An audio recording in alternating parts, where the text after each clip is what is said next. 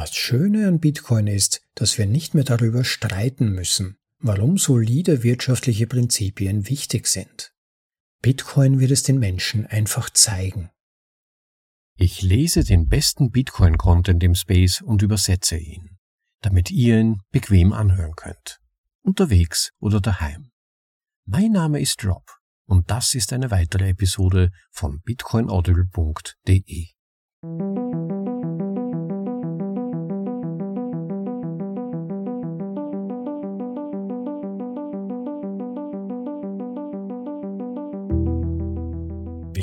zur Folge Nummer 105 von bitcoinaudible.de, dem Podcast mit den besten Artikeln aus dem Bitcoin Space für euch vorgelesen zum bequemen Anhören, ob unterwegs oder daheim. Ja, meine Stimme ist zum Glück nach über einer Woche Heiserkeit wieder etwas erholt. Leider ist die Tonqualität der heutigen Aufnahme doch trotzdem etwas schlechter. Ich bin übersiedelt und muss an der neuen Location erst herausfinden, wie ich die Aufnahmequalität optimieren kann. Ja, aber nichtsdestotrotz, es kommt ja vor allem auf den Content an, wie man so schön sagt. Und da erwartet euch heute wirklich ein spannender Ausflug in die sogenannte österreichische Schule der Nationalökonomie und eine Erklärung eines elaborierten Denkers und Unternehmers im Bitcoin-Space, Alexander Sowetzky, warum er sich zu dieser hingezogen und von ihr angesprochen fühlt. Der Artikel ist ein Teil der Bitcoin Times, der Edition Nummer 5, der sogenannten Austrian Edition. Also wer sich für Austrian Economics interessiert, für den könnte diese Ausgabe definitiv interessant sein. Unsere Vorlesung in Episode Nummer 77 von Saifidian Amus für eine Rückkehr zu niedriger Zeitpräferenz war zum Beispiel einer der Artikel, aber es gibt noch einige weitere gute darin zu finden.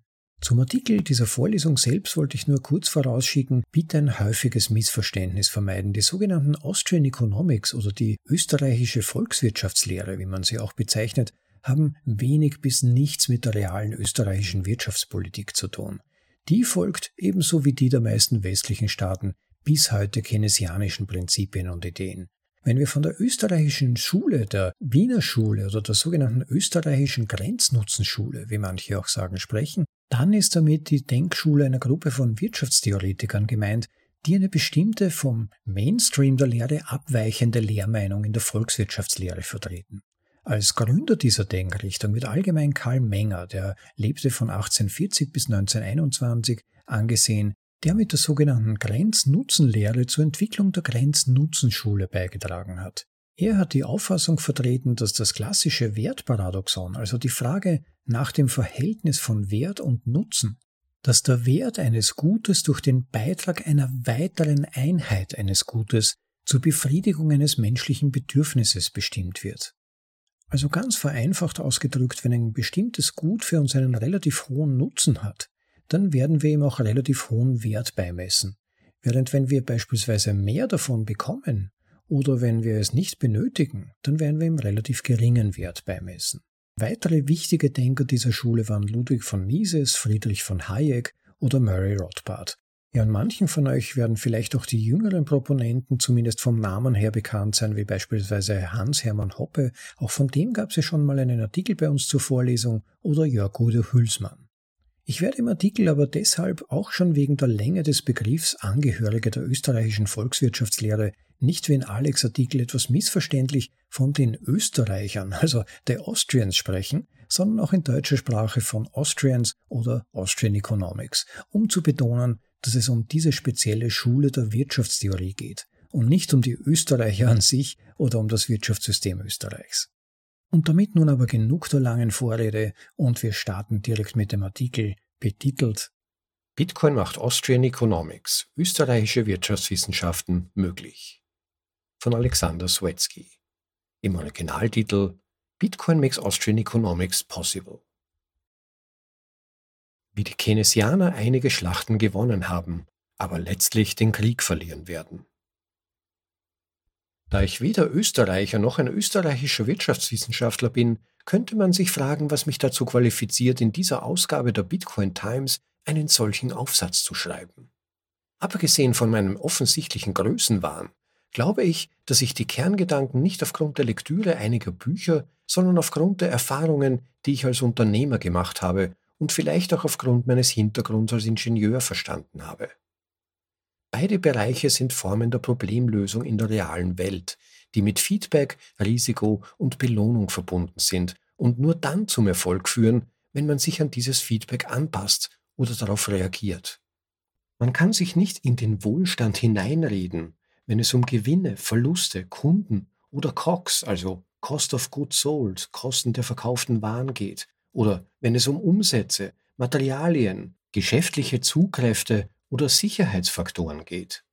Natürlich könnte man sich verstellen, lügen, betrügen und entweder seine Kunden übervorteilen, die Bücher fälschen oder billige Materialersatzstoffe in seinen unternehmerischen oder technischen Bemühungen verwenden. Aber keine dieser Methoden führt zu langfristigem Erfolg. In der Tat führen Lügen und Betrug in keinem Bereich zum Erfolg. Aber in den Bereichen Zentralbankwesen, keynesianische Wirtschaft oder Politik scheinen sie seltsamerweise der Weg nach oben zu sein. Ich denke auch gerne, dass Bitcoin für mich extrem naheliegend war, weil er, wie die österreichische Wirtschaftslehre, einfach Sinn macht. Es scheint offensichtlich, dass eine funktionierende Gesellschaft über ein Geld verfügt, das genaue Werte festhält und das niemand manipulieren kann, um sich einen unfairen Vorteil zu verschaffen. Ich glaube nicht, dass irgendetwas davon auf eine neuartige oder außergewöhnliche Einsicht zurückzuführen ist. Ich schreibe alles einem Leben zu, das aus der Bewältigung echter Herausforderungen in der realen Welt bestand. Nichts Besonderes. Die frühen Jahre. Ich war schon immer in der Wirtschaft tätig. Mein einziger Job als 16-Jähriger war Pizzabote für Domino's. Ich wurde innerhalb von zwei Wochen gefeuert, weil ich zweimal einen Unfall mit dem Auto hatte. Seitdem habe ich für niemanden mehr gearbeitet und die letzten 15 Jahre unternehmerischen Experimentierens haben sowohl zu bedeutenden Erfolgen als auch zu katastrophalen Misserfolgen geführt, für die ich jeweils die Belohnung verdient oder die Kosten getragen habe. Es gab keine Rettungsaktionen, es gab keine Almosen, es gab einfach ein Feedback.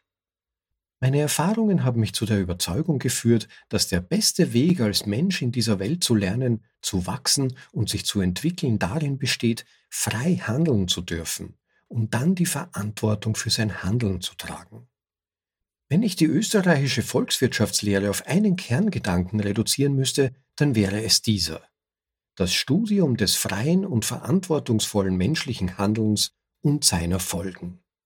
Diese Sichtweise hat mich zu der einfachen Überzeugung geführt, dass die Entscheidungsfreiheit des Einzelnen in Verbindung mit der lokalen Verantwortung für die Folgen des eigenen Handelns zu besseren Menschen und einer funktionelleren, gerechteren und robusteren Gesellschaft führt.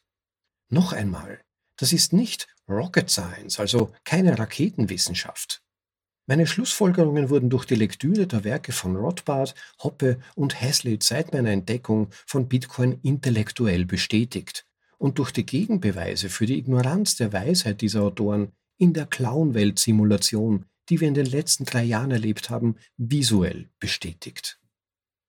Alles in allem ergibt die österreichische Denkschule für mich aufgrund meiner praktischen unternehmerischen Erfahrung, meines Denkens auf der Basis von Grundprinzipien des Lebens und meiner Beobachtungen einen grundlegenden Sinn. Auf dieser Grundlage lege ich meinen Beitrag für die diesjährige Ausgabe der Bitcoin Times vor. Die Säulen des Denkens der österreichischen Volkswirtschaftslehre. Ich möchte damit beginnen, die Säulen des österreichischen Wirtschaftsdenkens vorzustellen, allerdings in meiner eigenen Sprache. Die folgenden Ausführungen sind keineswegs erschöpfend, und die Giganten, die vor mir auf diesem Gebiet tätig waren, haben dies sicherlich weitaus detaillierter definiert und dargestellt, aber ich werde dennoch mein Bestes tun, um sie zugänglich zu machen. Die österreichische Volkswirtschaftslehre, die ich allgemein als natürliche Ökonomie betrachte, ist eine Denkschule, die Wert auf a priorische Wahrheiten, menschliches Handeln, also Praxeologie, Rückkopplung, also Preise, Anreize, den Markt, Kapital und Privateigentum legt. Wie im von mir selbst und Mark Moss verfassten Buch Der Ankommunist Manifesto erklärt, Zitat, die österreichische Volkswirtschaftslehre versucht nicht eine Wirtschaft zu modellieren, vorherzusagen oder zu organisieren, sondern sie versucht axiomatische, a priorische Wahrheiten zu verstehen und daraus abzuleiten, wie das komplexeste aller Systeme, die Wirtschaft der Menschen, auf bestimmte Reize reagieren kann. Sie interessiert sich für die Untersuchung der Praxeologie, besser bekannt als menschliches Handeln, die marginalen und subjektiven Theorien des Wertes, des menschlichen Verhaltens und der Anreize. Ende des Zitats. Die Proponenten der österreichischen Schule erkennen an, dass man keine Modelle bauen kann, die die reale Welt abbilden, weil man weder die Zeit zurückspulen noch die Handlungen aller Individuen von einem Moment zum nächsten wiederholen kann. Indem sie anerkennen, dass sich alle Individuen in ihren Wünschen, Bedürfnissen, Zielen und Sehnsüchten unterscheiden, zielt die österreichische Denkschule darauf ab, Verhalten, Handlungen und Anreize zu verstehen, um bessere Entscheidungen auf der Ebene des einzelnen Akteurs zu treffen. Im Gegensatz zu anderen Denkschulen, die versuchen, viele der Variablen von oben nach unten zu steuern und menschliches Verhalten in die Zwänge ihrer empirischen Modelle zu zwingen, die letztlich ohnehin versagen oder falsche Ergebnisse liefern. In diesem Sinne interessiert sich die österreichische Ökonomie für grundlegende, wachsende Prozesse und respektiert komplexe Systeme als das unvorhersehbare, nicht-lineare Phänomen, das sie sind. Sie zieht es vor, den Markt zu beobachten, zu betrachten und zu verstehen, anstatt ihn mit Hilfe von Statistiken und Modellen zu kontrollieren und zu steuern. Modelle aber müssen per Definition linear sein, weil verwaltete, zentral durchgesetzte Kontrollen nicht komplex sein können. Die Austrians betonen Privateigentum, Unternehmertum, freie Märkte und gesundes Geld als die wichtigsten Triebkräfte der Wirtschaftsleistung und die subjektiven Werte und Handlungen der realen Akteure als die eigentliche Ursache aller wirtschaftlichen Ergebnisse. Mit anderen Worten, und an dieser Stelle folgen einige Begriffsdefinitionen, Basiskapital ist gleich Zeit, Energie und natürliche Ressourcen. Metakapital ist gleich Ideen, Informationen, Reputation. Arbeit ist gleich Einsatz von Kapital. Arbeit plus Kapital ist gleich etwas von subjektivem oder marginalem Wert. Kapitalismus ist gleich Wertsteigerung durch effizienteren und effektiveren Einsatz von Kapital. Der Markt ist gleich mehrdimensionale Hierarchien von intersubjektiven und marginalen Bewertungen. Verkäuflichkeit ist gleich Feedback vom Markt. Gewinne ist gleich positives Feedback. Verluste ist gleich negatives Feedback. Kumulierte Gewinne ist gleich Wohlstand. Kumulierte Verluste ist gleich Armut. Es mag zwar einige esoterisch klingende Begriffe geben, wie zum Beispiel mehrdimensionale Hierarchien, ich meine damit, dass es verschiedene Dinge gibt, die verschiedene Menschen und Gruppen von Menschen schätzen, aber nichts davon ist wirklich anspruchsvolle Wissenschaft. Und meiner Meinung nach muss die Wirtschaft nicht komplizierter sein als diese grundlegenden Axiome, wobei diese Liste nicht vollständig ist. Ein weiterer erwähnenswerter Bereich, der eher eine Position als ein Prinzip ist, ist das Gesetz des geringsten Eingriffs. Ich weiß nicht, ob es diesen Begriff tatsächlich gibt oder ob ich ihn erfunden habe, aber er hat mich immer zu dieser Denkschule hingezogen. Die österreichische Wirtschaftswissenschaft ist nicht interventionistisch. Ob es sich um Geldpolitik, Steuerpolitik, staatliche Regulierung oder einfach nur um willkürliche Eingriffe in die Märkte handelt, die Standardposition ist, dass man etwas Komplexes nicht anfasst, ohne Auswirkungen zu riskieren, die man nicht quantifizieren kann. Der Versuch der Regierung oder der Zentralbank, einen Markt zu kontrollieren, kann nur zu Verzerrungen führen. Märkte sind keine Maschinen, die von irgendeiner Behörde aufgebaut und gesteuert werden können. Sie sind lebendige, organische, komplexe Systeme, die sich selbst regulieren, wenn man sie sich selbst überlässt. Sicherlich müssen die Spielregeln wie bei jedem Spiel von Anfang an festgelegt werden, aber ständiges Einmischen führt nur zu unbeabsichtigten Folgen. Siehe der Cobra-Effekt. Eine kurze Erklärung von mir als Vorleser zum Cobra-Effekt. Während der Zeit der britischen Herrschaft in Indien nahm in der Hauptstadt Delhi plötzlich die Zahl der Giftschlangen, der Cobras, enorm zu. Und was ist der Regierung als Lösungsansatz eingefallen? Sie hat Prämien auf die Schlangen ausgesetzt. Ja, das hat zunächst mal ganz gut funktioniert und die Zahl der Cobras hat drastisch abgenommen. Aber es hat nicht lange gedauert, bis schlaue Geschäftemacher realisiert haben, dass es ja diese Prämie auf Cobras gibt und sie haben begonnen, Cobras gezielt zu züchten. Das hat das zur völlig unbeabsichtigten Folge gehabt, dass die Zahl der Cobras sogar die ursprüngliche Zahl der Cobras noch weit übertroffen hat und das Programm ist dann sofort eingestellt worden. Also zum Andocken nochmals dieser Satz. Sicherlich müssen die Spielregeln wie bei jedem Spiel von Anfang an festgelegt werden, aber ständiges Einmischen führt nur zu unbeabsichtigten Folgen. Siehe der Cobra-Effekt. Mind your own business. Kümmere dich um deine eigenen Angelegenheiten. Das ist eine heilige Tugend, die in der österreichischen Volkswirtschaftslehre impliziert ist, die in Bitcoin impliziert ist und die dem Narrativ, das im letzten Jahrhundert vorherrschte, widerspricht. Ich war schon immer ein Verfechter der Eigenverantwortung und werde es auch immer bleiben. Ich denke, die schlimmste Sorte von Menschen sind diejenigen, die ihre Nase in die Angelegenheiten anderer stecken, unabhängig von deren Absichten. Die Weltverbesserer, die Intelligenzler und die altruistischen Tugendwächter haben der Zivilisation wahrscheinlich um Größenordnungen mehr Schaden zugefügt als all die bigotten Hinterwäldler mit niedrigem IQ, die sich um ihre eigenen Angelegenheiten kümmern, zusammengenommen. Erstere sind die nützlichen Idioten, die die finsteren Ideologien derjenigen, die das System auf Kosten anderer ausnutzen wollen, mobilisieren und als Waffe einsetzen.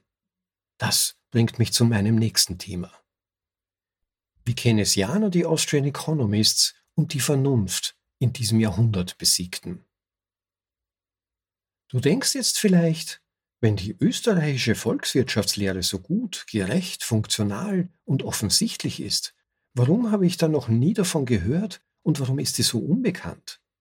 Darauf würde ich einfach mit dem folgenden Bild antworten.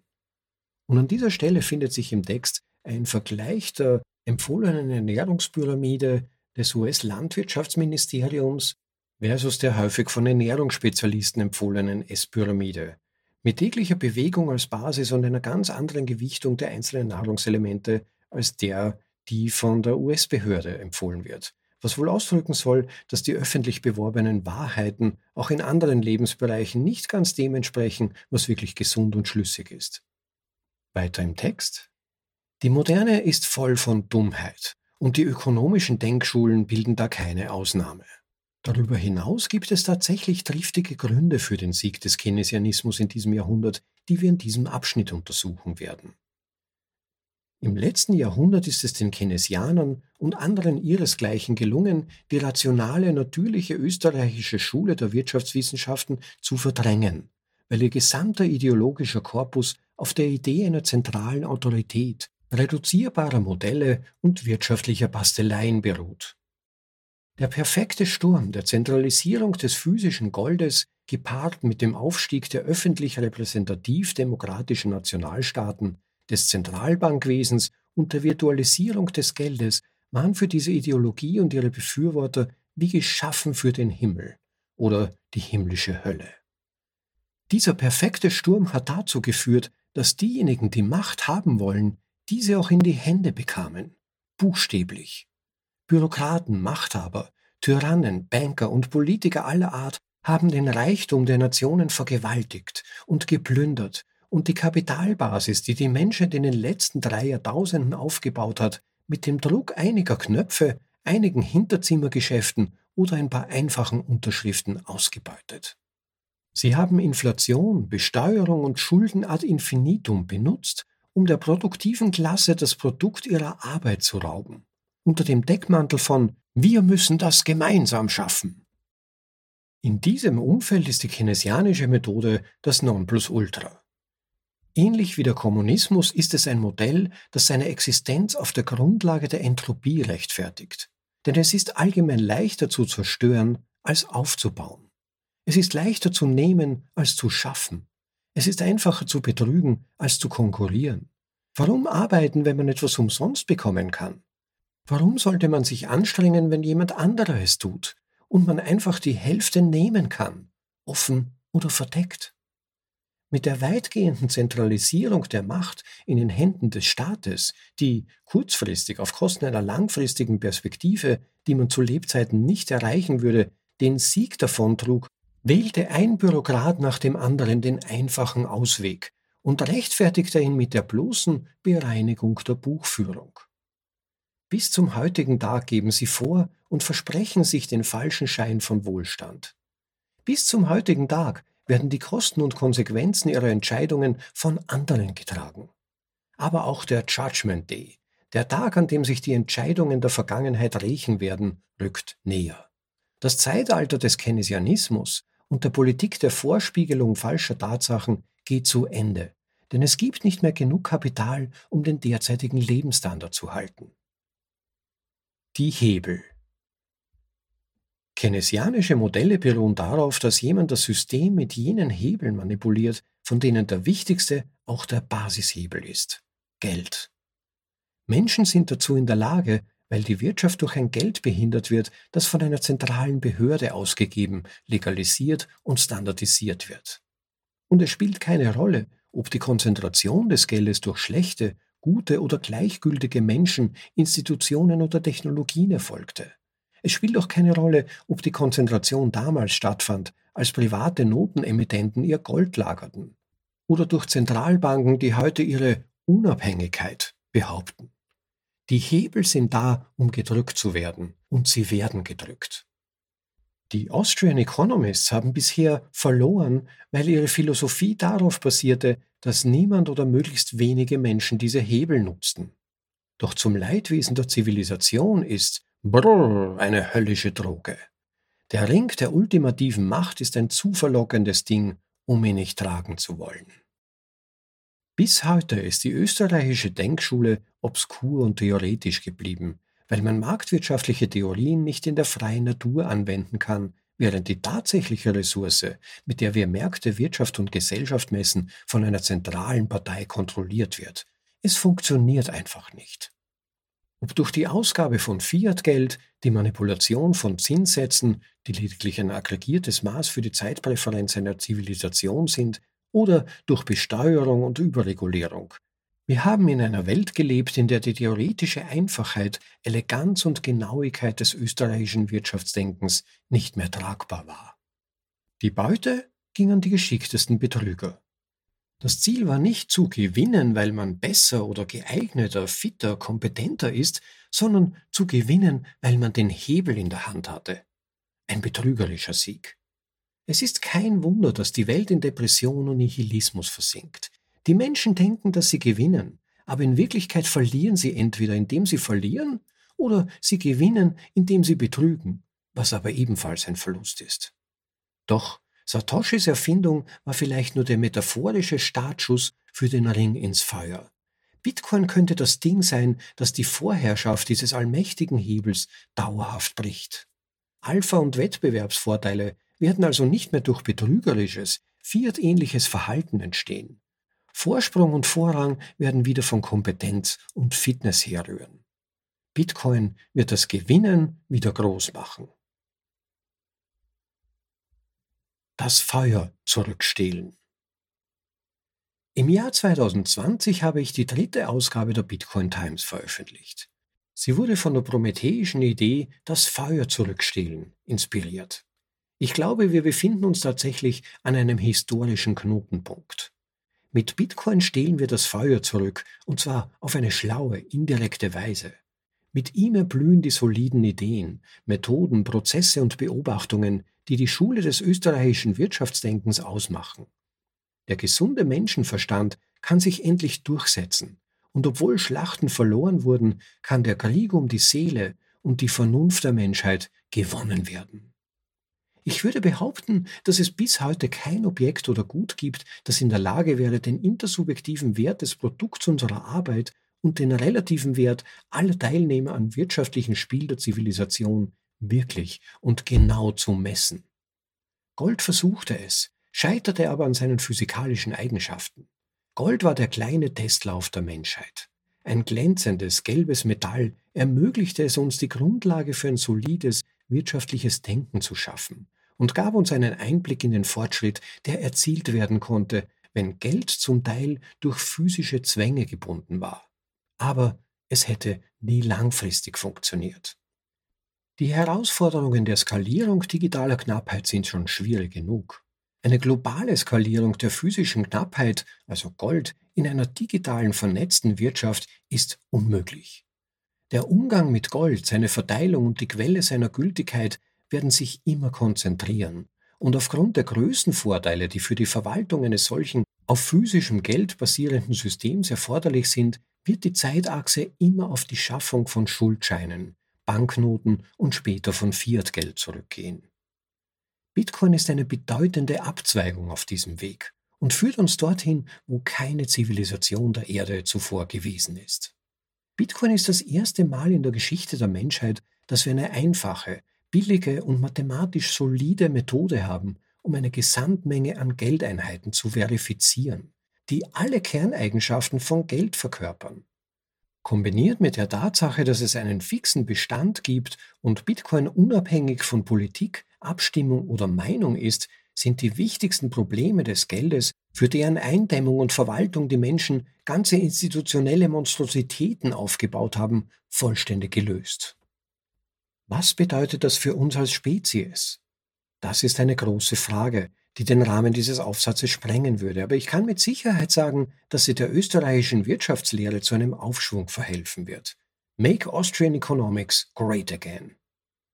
In der Tat wird diese Denkschule erstmals die dominierende Denk- und Untersuchungsrichtung sein, weil wirtschaftliche Fehlkalkulationen und Unfug lokale Konsequenzen haben werden. Bei einem Bitcoin-Standard ist kein Platz für Spielereien. Ohne die Sozialisierung schlechter wirtschaftlicher Handlungen werden keynesianische Formen der Fantasie vor dem Bankrott stehen und obsolet werden. Das Schöne an Bitcoin ist, dass wir nicht mehr darüber streiten müssen, warum solide wirtschaftliche Prinzipien wichtig sind. Bitcoin wird es den Menschen einfach zeigen. Das wirtschaftliche Überleben wird davon abhängen, dass die Menschen die Prinzipien von Hoppe, Rothbard, Mises und Hayek lesen, verstehen und umsetzen. Diese Texte werden zu den Büchern des neuen Zeitalters der persönlichen Entwicklung und der persönlichen Finanzen werden. Was für eine echte Renaissance wird das sein? Stell dir eine Bevölkerung vor, die ihren Kindern Wirtschaft in einer Lektion von Henry Hazlitt oder Grundlagen der Ökonomie von Thomas Sowell als frühe Bibel mit auf den Weg gibt, wie man im Leben gewinnt, gefolgt von Hoppes Ökonomie als Wissenschaft und die Methode der österreichischen Schule, wenn sie reifer geworden und bereit sind, die Herausforderungen der Welt zu meistern. Es erwartet uns tatsächlich ein goldenes Zeitalter und ich sage es noch einmal deutlich, Bitcoin macht dies möglich. Keine noch so große Menge an Vernunft und Literatur wird das jemals geschafft haben. Wie Nicholas Taleb oder sein Ghostwriter uns schon oft gesagt hat, die Praxis schlägt die Theorie jedes Mal. Bitcoin ist österreichische Wirtschaftslehre in der Praxis. Wir haben in diesem Jahrhundert viel erdulden müssen. Es war eine Zeit der Aasgeier. Kraft des zentralen keynesianischen Dekrets auf lange Sicht sind wir sowieso alle tot, haben die Zentralbanker und Planer die Gesellschaft ausgeraubt, vergewaltigt und geplündert, ohne Rücksicht auf die Kosten oder darauf, wer sie tatsächlich trägt. Die wenigen Integren, die weder in die Knie gingen noch sich verkauften, wurden weitgehend ignoriert, aber zum Glück für die Menschheit gab es sie. Sie meldeten sich zu Wort. Sie schrieben und hinterließen uns Ideen, die nicht sterben können, denn diese Ideen waren in der Tat zeitlose Wahrheiten. Ihre Worte haben uns zu unserem unermüdlichen Streben inspiriert. Und mit dem Aufkommen des perfekten Geldes in Form von Bitcoin hat endlich die Stunde der österreichischen Volkswirtschaftslehre geschlagen. Denn nichts kann eine wahrhaftige Idee aufhalten, deren Zeit gekommen ist. Zum Abschluss. Ich glaube nicht, dass wir jemals wirklich in einer kapitalistischen Gesellschaft mit freier Marktwirtschaft gelebt haben. Wir hatten vielleicht Perioden rauen Wohlstands, wie etwa im Amerika des 19. Jahrhunderts, und vielleicht sogar kurze Zeitabschnitte, in denen nach einer politisch herbeigeführten Tragödie Institutionen geschaffen wurden, die sagten, also gut, jetzt werden wir die Dinge richtig machen. Doch im Laufe der Zeit wurde dieser robuste Wohlstand erstickt, und diese Institutionen wurden zu Konzentrationen korrupter Bürokraten. Und warum? Natürlich aus vielen Gründen. Die Menschen sind immer auf der Suche nach einem Vorteil und versuchen Aufwand möglichst gering zu halten. Die Natur des Fortschritts im Industrie- und Informationszeitalter in Verbindung mit der Länge unseres individuellen Lebens bedeutet, dass die Versuchung, die Zukunft für einen kurzfristigen Gewinn zu opfern, immer zu groß sein wird. Wenn man dann noch die Tatsache hinzufügt, dass man die Kosten oder Folgen von Entscheidungen auf eine nebulose Entität namens Gesellschaft abwälzen kann, hat man eine kraftvolle Mischung, eine verbotene Frucht, der nur sehr wenige Menschen auf der Welt widerstehen können. Der Finger wurde immer zu sehr vom Gelderzeugungsknopf angezogen. Die Anziehungskraft des allmächtigen Rings war zu stark. Aber Bitcoin vernichtet den Knopf, den Hebel und den Ring. Aus diesem Grund ist Bitcoin eine so tiefgreifende Entdeckung und Erfindung. Digitale Knappheit und Energiegeld mussten erst entdeckt werden. Bitcoin war die Erfindung, die das geschafft hat. Die Erfindung von Bitcoin versetzt uns in eine Situation, in der wir uns noch nie befunden haben. Wie Schulz sagt, brauchen wir jetzt keinen großen Aufpasser mehr. Ich glaube, dass diese Innovation die Grundlage für eine Welt bilden wird, in der ein echter, langfristiger, ungehinderter Kapitalismus gedeihen kann, in der echter Wohlstand durch die gesteigerte Produktionskapazität der Bestandteile der Gesellschaft, das heißt der Menschen geschaffen und angehäuft werden kann. Eine Welt, die die Austrian Economist schon seit über einem Jahrhundert beschreiben. Natürlich wird es auf dem Weg dorthin Prüfungen und Schwierigkeiten geben. Es werden viele Fehler gemacht, Vermögen verloren und Ressourcen vergeudet werden, aber das Wichtigste von allem ist, dass die Ergebnisübersicht all dies wahrheitsgetreu widerspiegeln wird. Und wir werden daraus lernen. Wenn wir lernen, dann werden wir uns verbessern. Und wenn wir uns verbessern, werden wir wieder Fortschritte machen. Ehrliches, konsequenzorientiertes Geld wird die Ergebnisse von Entscheidungen und Handlungen genau messen und widerspiegeln, da es ein festes Angebot darstellt und unabhängig von jeglicher politischer Einflussnahme ist.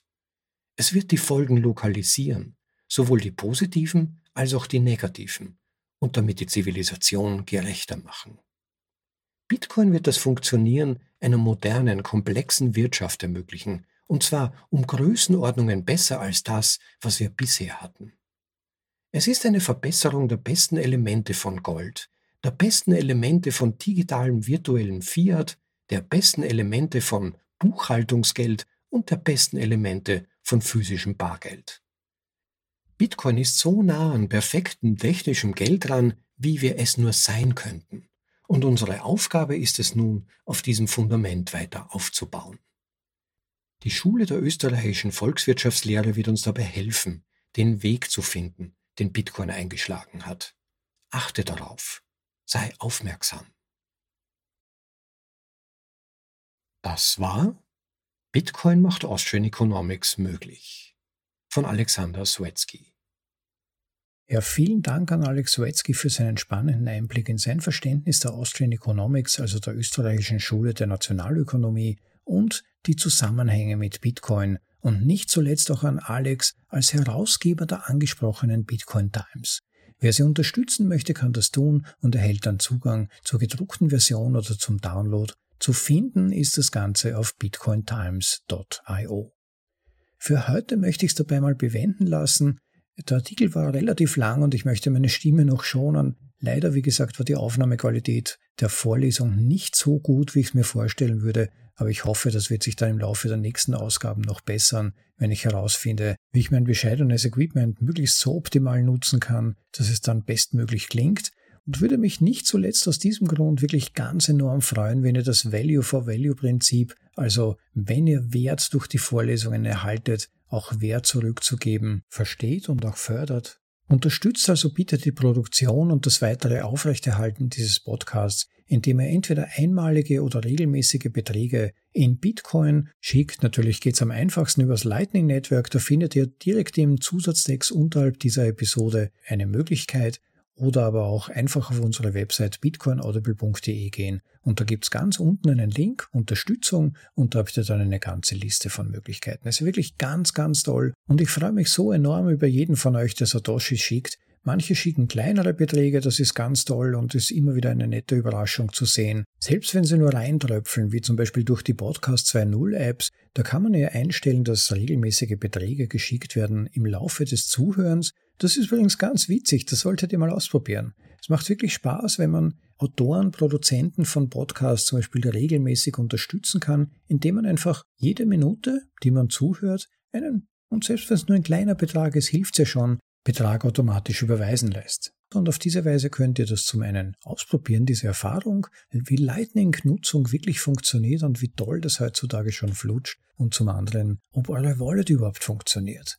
Damit aber die großherzigsten und edelsten Unterstützer des Podcasts auch etwas zurückbekommen, habe ich mir etwas Besonderes ausgedacht, und zwar, wie schon in früheren Episoden fallweise erwähnt, wer bis zum Ende dieses Halbjahres den größten Betrag entweder in Summe mehrerer Teilbeträge oder auf einmal überweist, der bekommt von uns 63.000 Satoshis wieder zurück in die eigene Wallet.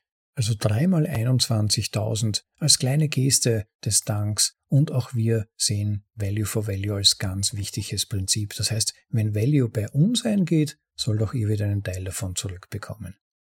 Ja, und wie ihr noch unterstützen könnt, ist natürlich auf die Weise, indem ihr einfach die Episode liked und dazu auch noch sicher ist sicher den Podcast als solchen abonniert. Dann verpasst ihr keine Folge, bekommt sie automatisch immer vorgeschlagen, wenn es neue Episoden gibt. Was auch noch grandios wäre, das wäre, wenn ihr mithelfen könntet, unseren YouTube-Channel auf die magische Grenze von 1000 zu hieven.